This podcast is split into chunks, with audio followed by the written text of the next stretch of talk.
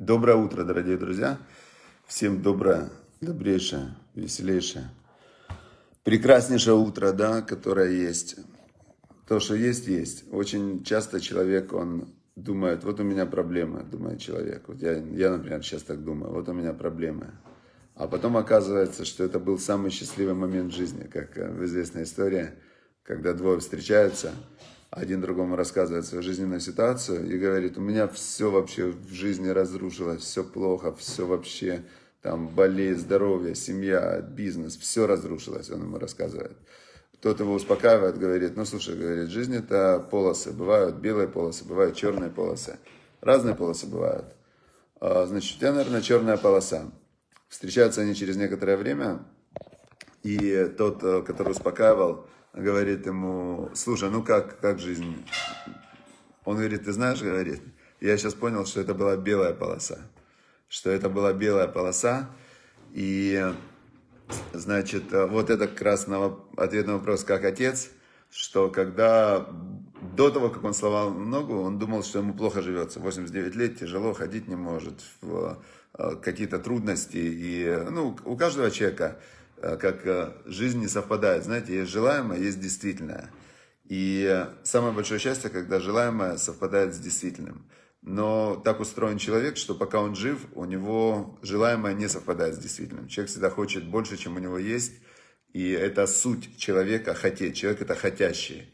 Получается, что Всевышний так сделал человека, чтобы ему все время не хватало. Человек несовершенен, и вот это вот не хватает – это суть как бы жизни. Мы все живем вот в этой сути. И постоянно чего-то не хватает.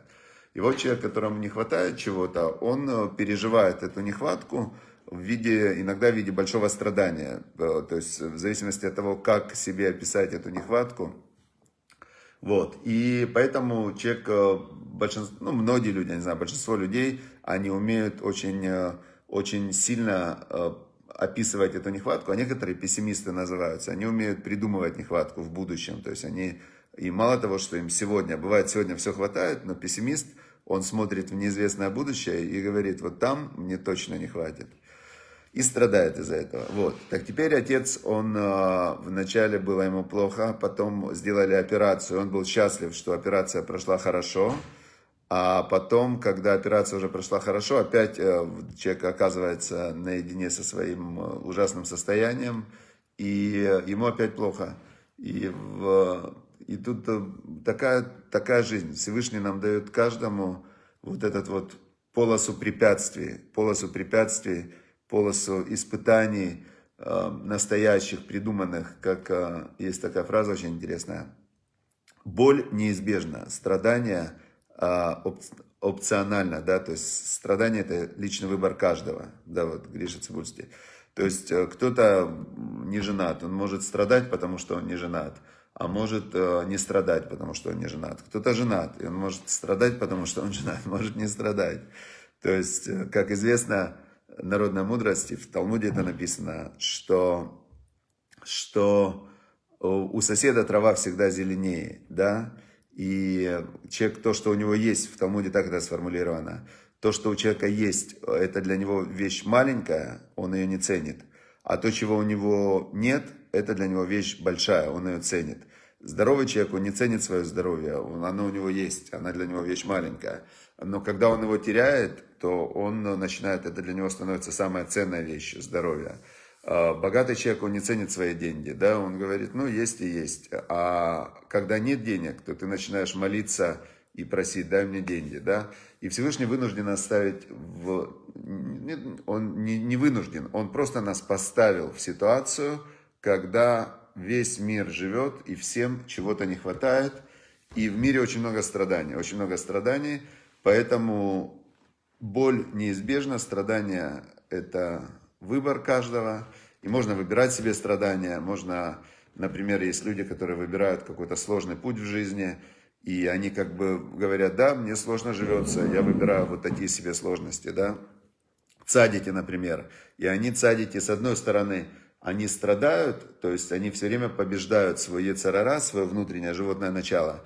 И эта победа идет через страдания. То есть я вспоминаю Равзильбер, он, он, как он больной, когда у него болело сердце, и он, и он, ему врачи запрещали выходить из дома, а он убегал от врачей в, на урок, и он, я учился в Ешиве, у нас было на втором этаже вход в, в Бет-Мидраш, и он, чтобы провести урок, он полз по ступенькам. Его нашел, когда его помощник, который должен был его охранять, а он его специально выслал, куда-то отослал, и сам убежал, и врачи ему запрещали. И он полз по ступенькам, провел урок Торы, и потом он его увезла скорая, в, у него сердцем были проблемы, увезла скорая в больницу.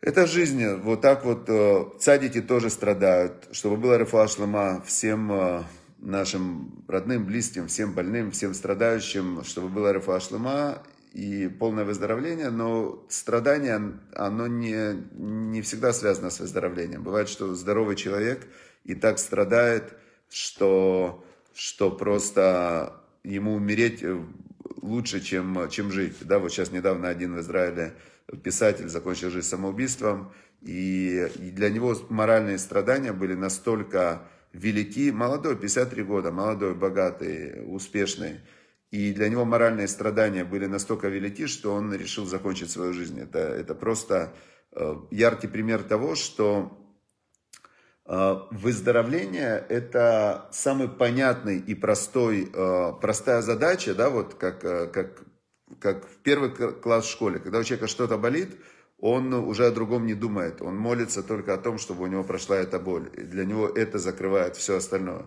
Но как только у него проходит эта боль, то появляется какая-то боль другая. Моральная, зависть. Зависть тоже боль. А, желание невыполнимое, тоже боль. В общем, э, единственное, что я могу пожелать, чтобы мы изучали Тору и понимали, как со всем этим быть, потому что человек, который изучает Тору и понимает, как это все работает, то у него на любую сложную ситуацию есть э, какой-то правильный ответ. Как написано в Талмуде Брахот, э, в Талмуде, в трактате Брахот написано, что если страдания пришли на человека, то он должен проверить свои дела. То есть первым делом он должен посмотреть на себя – на свои дела и посмотреть, что он может исправить, чтобы убрать эти страдания. Если он проверил и не нашел причину страдания, страдания продолжаются, значит, он, написано, значит, причина в том, что он мало учил Торы. Что имеется в виду мало учил Торы? Значит, он не понимает причину этих страданий. И если он подумает, осознает, поучит Тору, посоветуется, то он поймет причину этих страданий, и тогда они прекратятся.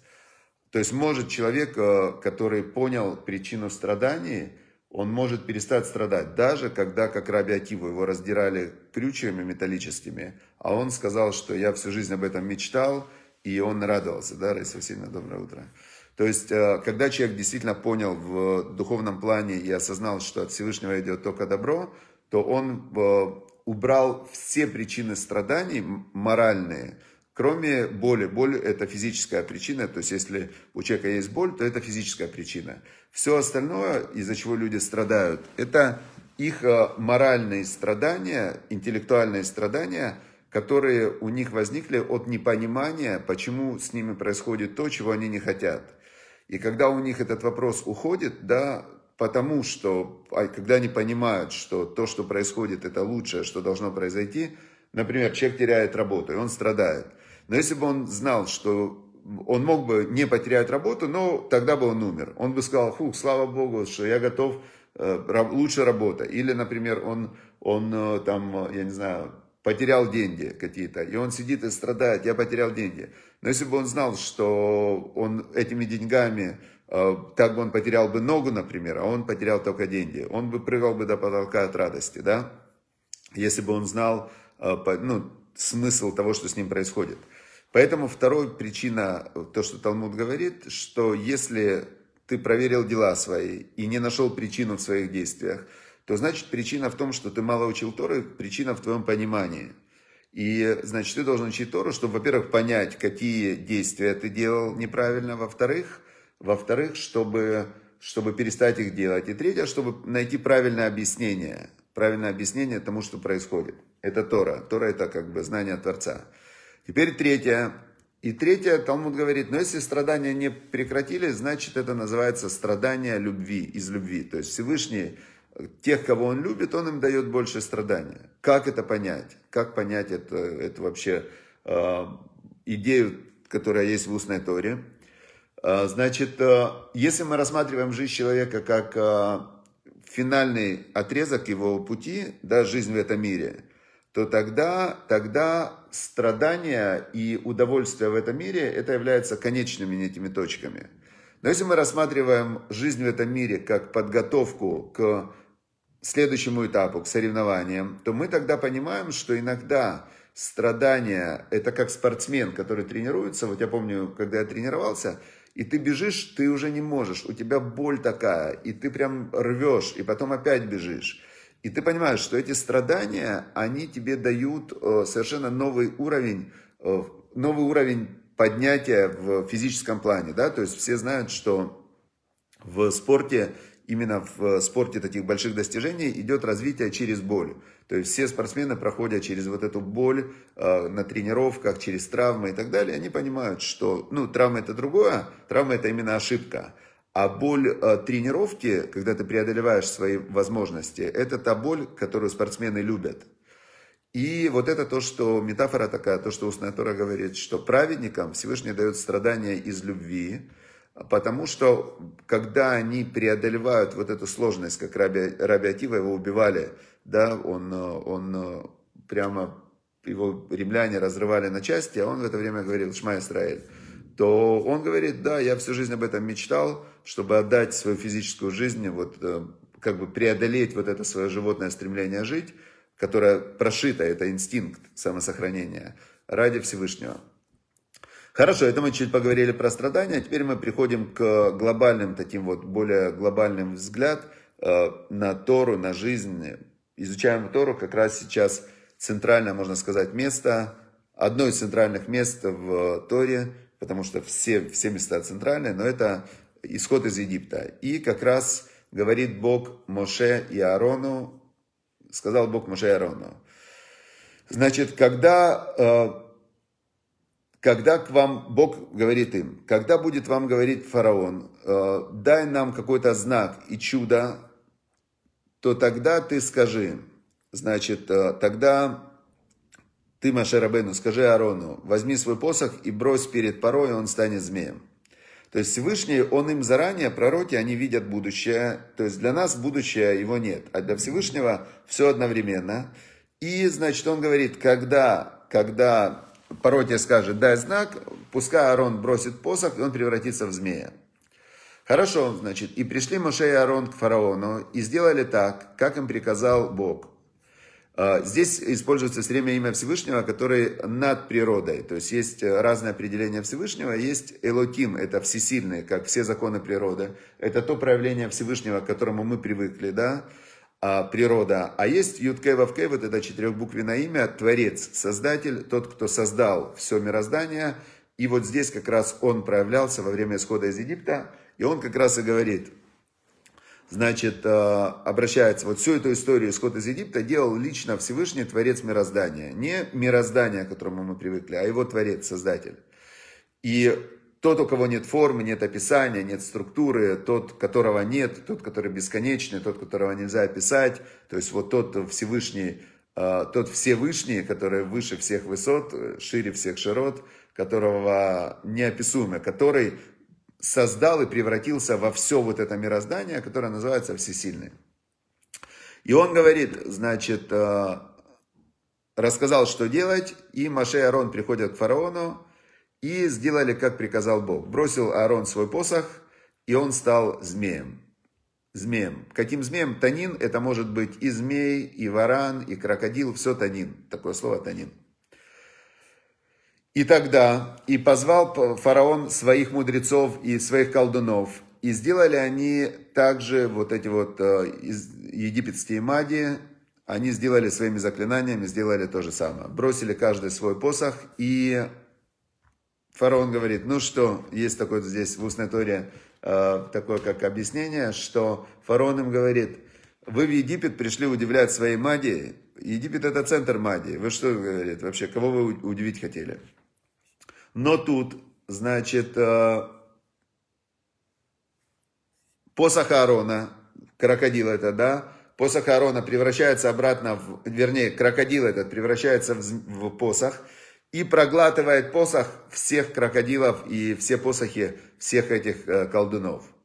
Фараон такой остановился, и в этот момент он задумался, фараон, да, он такого не видел, но Всевышний как раз э, ужесточил его сердце. Вот когда есть люди такие упертые атеисты, упертые такие, э, знаете, вот скептики, такие прям консервативные, вот ему что не показывает, он все равно такой, да, это типа знаем мы такое. Как фильм, помните, был «Обыкновенное чудо», и там был такой врач, который, который ничему не удивлялся. Так вот есть такие вот скептики, которые, они находят как бы такое псевдонаучное объяснение, да. И фараон как раз в этот момент Всевышний его сердце ожесточил, его мышление. И фараон говорит, ладно, говорит, «Э, бывает, бывает. И ничего ну, не, никак не отреагировал. Тогда говорит Бог Моше, утром иди к фараону, скажи ему, что Бог всесильный мироздания послал меня к тебе, и отпусти народ Израиля, чтобы они служили мне в пустыне. А ты вот их не слушайся. И после этого, я сейчас пропускаю, хочу коротко рассказать, потому что сейчас уже время закончилось.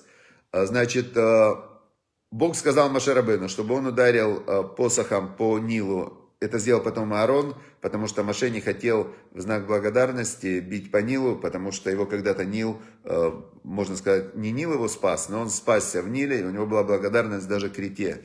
Так он вот, у него была ко всему благодарность. И он, значит, Аарон ударил по Нилу посохом, и вода превратилась в кровь. Это была первая египетская казнь, э, чтобы Всевышний показал египтянам, фараону, нам, в первую очередь нам, тем, кто изучает Тору, что вся вот эта реальность, это, это просто э, набор каких-то атомов, которые кружатся по каким-то орбитам, потому что Всевышний так захотел. И Всевышний так захотел, мы к этому привыкли, что оно вроде как крутится, вроде как выглядит устойчивым, хотя по факту ничего никак не выглядит. Все внутри, в голове у человека. Человек создает картинку у себя в голове. И на ту же самую картинку кошка видит по-другому, собака видит по-другому, лошадь по-другому. Мы привыкли видеть, как мы видим, но это не факт, что то, что мы видим, такое, какое, как мы это видим. Мы у себя в голове это все делаем. И вот, значит, Всевышний здесь во время этих казней, он показал, э, он показал, что все это мироздание, это, это пластилин, это пар, это набор цифр – и он показал нам на все поколения, что есть э, хозяин мироздания, и он вот показывал фараону, как это работает. Значит, вначале превратилась, казнь была, вода превратилась в кровь, потом она превратилась через э, неделю опять в воду. Все казни длились три недели, Мошерабейну предупреждал, и неделю длилась казнь. Потом он три недели предупреждал про то, что э, на Египет Всевышний пошлет лягушек – Фараон отказывался, потом бах, тыш, и лягушки заполнили весь Египет, неделю это продолжалось. И после этого пришел Маше Рабейну к фараону и ему сказал, все это по приказу Всевышнего. Я пропускаю сейчас, можете потом прочитать. Значит, есть на русском, есть с комментариями. И, значит, э, когда жабы наполнили весь Египет, весь Египет наполнили эти жабы, значит, э, тогда Маше Рабейну пришел э, позвал Паро Машерабейну и сказал Иарона, помолитесь Богу, чтобы он убрал жаб. я отпущу народ Израиля, чтобы они принесли жертвы Богу. То есть первый раз фараон пообещал, что он отпустит. И сказал Муше Паро, «А, значит, когда мне, а, на какой срок мне помолиться, чтобы жабы ушли? То есть тут он очень красиво. Он говорит, я помолюсь сейчас, только ты мне скажи на когда, когда они должны уйти. А, значит, фараон думает, так, наверное, Машер Абейну, он знает, что жабы должны уйти сегодня. Он специально под этот момент подгадал для того, чтобы, я сейчас сказал, пусть сразу уходят, и он скажет, Господи, убери жаб, и они исчезнут. А на самом деле он просто знал, когда жабы уйдут. И тут фараон говорит, помолись сейчас, чтобы они ушли завтра. На завтра. И сказал Моше Рабену, быть по твоему слову, чтобы ты знал, что нет подобного лиман теда ки эн каашем элокену. Чтобы ты знал и узнал и познал, что нету как Бог всесильный наш. И, значит, э, он помолился, и на следующее утро жабы исчезли, а фараон э, обещал, обещал отпустить, но мы узнаем, что было дальше, мы узнаем завтра с Божьей помощью. Все, всего хорошего, удачи, успехов, благополучия, чтобы не было в жизни страданий, которые мы себе придумываем. Боль неизбежна, страдания – это выбор каждого из нас, и чтобы мы прямо поняли и убрали все причины для страданий, потому что очень часто страданиями Всевышний нас пробуждает, обучает, помогает, и то, как мы к ним относимся, это выбор каждого из нас. Выздоровление всем больным, потому что это самый простой, болючий урок, когда человек болеет, и вот это то, что прямо перед ним. И поэтому очень много людей в момент болезни становятся религиозными, потому что вот так оно работает. Это, кстати, проверено, что самые больше всего религиозных людей и больше всего люди молятся в кабинетах у зубных врачей, когда зубы болят. Все, всем удачи, успехов, счастливо.